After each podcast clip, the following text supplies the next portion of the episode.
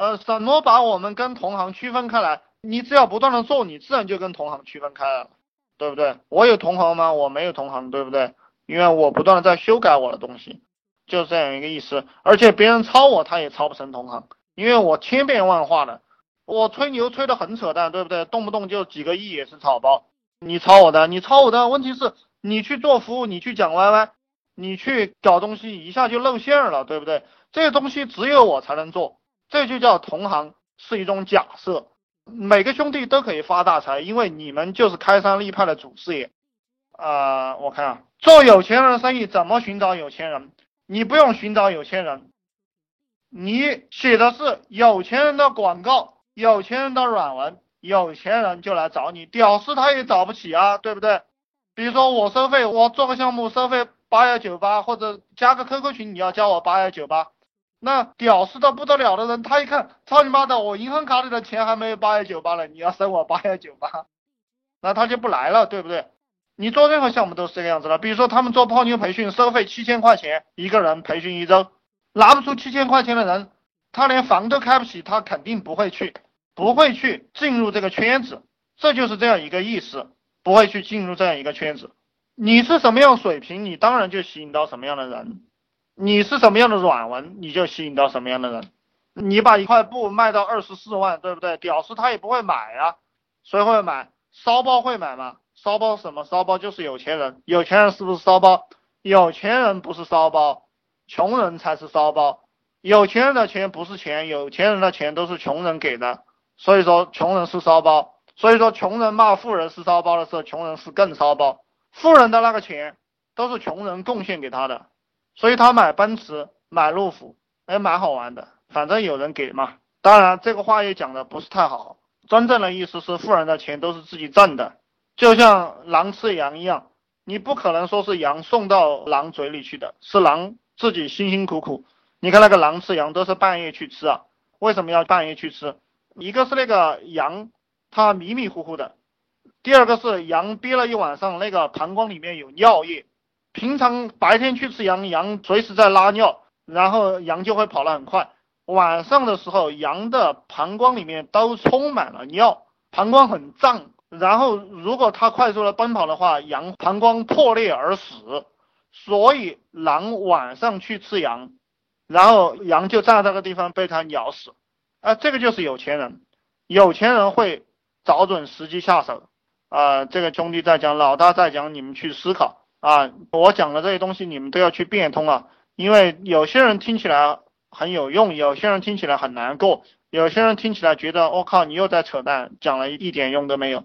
我要讲了，后面两种人是废物，聪明人是在沙子里面找到珍珠的人，傻逼是鸡蛋里挑骨头的人。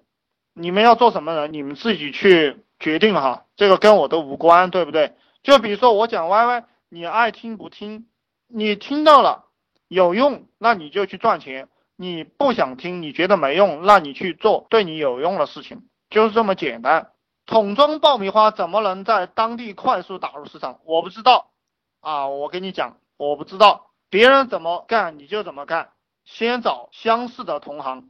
这个兄弟在讲什么？你这个产品不能隐藏利润空间，做着应该发展不大吧？你开始听懂了我的思维，一切东西都是在变化的，一切东西。都是在变化的，然后你就知道任何一个项目都可以发展的很大啊！这个兄弟讲，射箭的十箭九中，倒油的穿铜钱，过而不沾，玩的是熟能生巧。但要我学，我只会学前者，后者虽然是老手，但没前途。所以我觉得不管干啥，选项目很重要，是不是？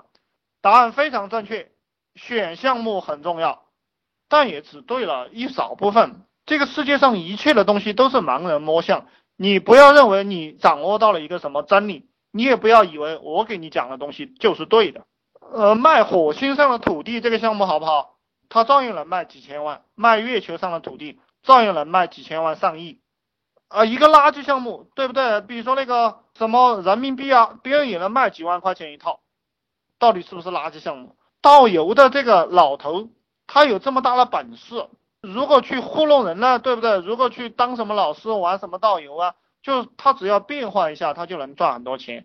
那个射箭的射的那么好，射箭的射的那么好，射箭射的好的人多了，没有前途的人也是一大把，主要是看你的运作能力。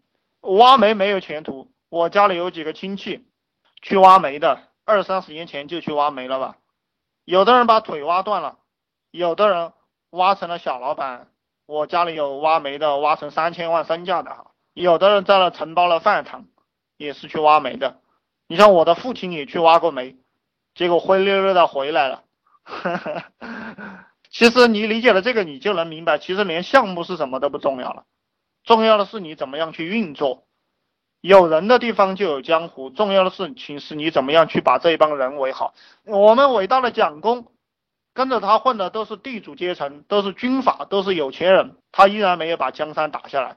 可以从这个角度上来讲，我们蒋公选的项目很好啊。我们蒋公选的项目好不好？我们伟人他选的项目就是他第一个项目是湖南那个农民刚好还在田里面插秧，他让别人把那个腿上的泥巴洗掉，然后爬上来跟着他去革命打江山。他这个项目选的好不好？他干成了呀，对不对？所以说结果最重要，手段不重要。你去理解我这个东西啊。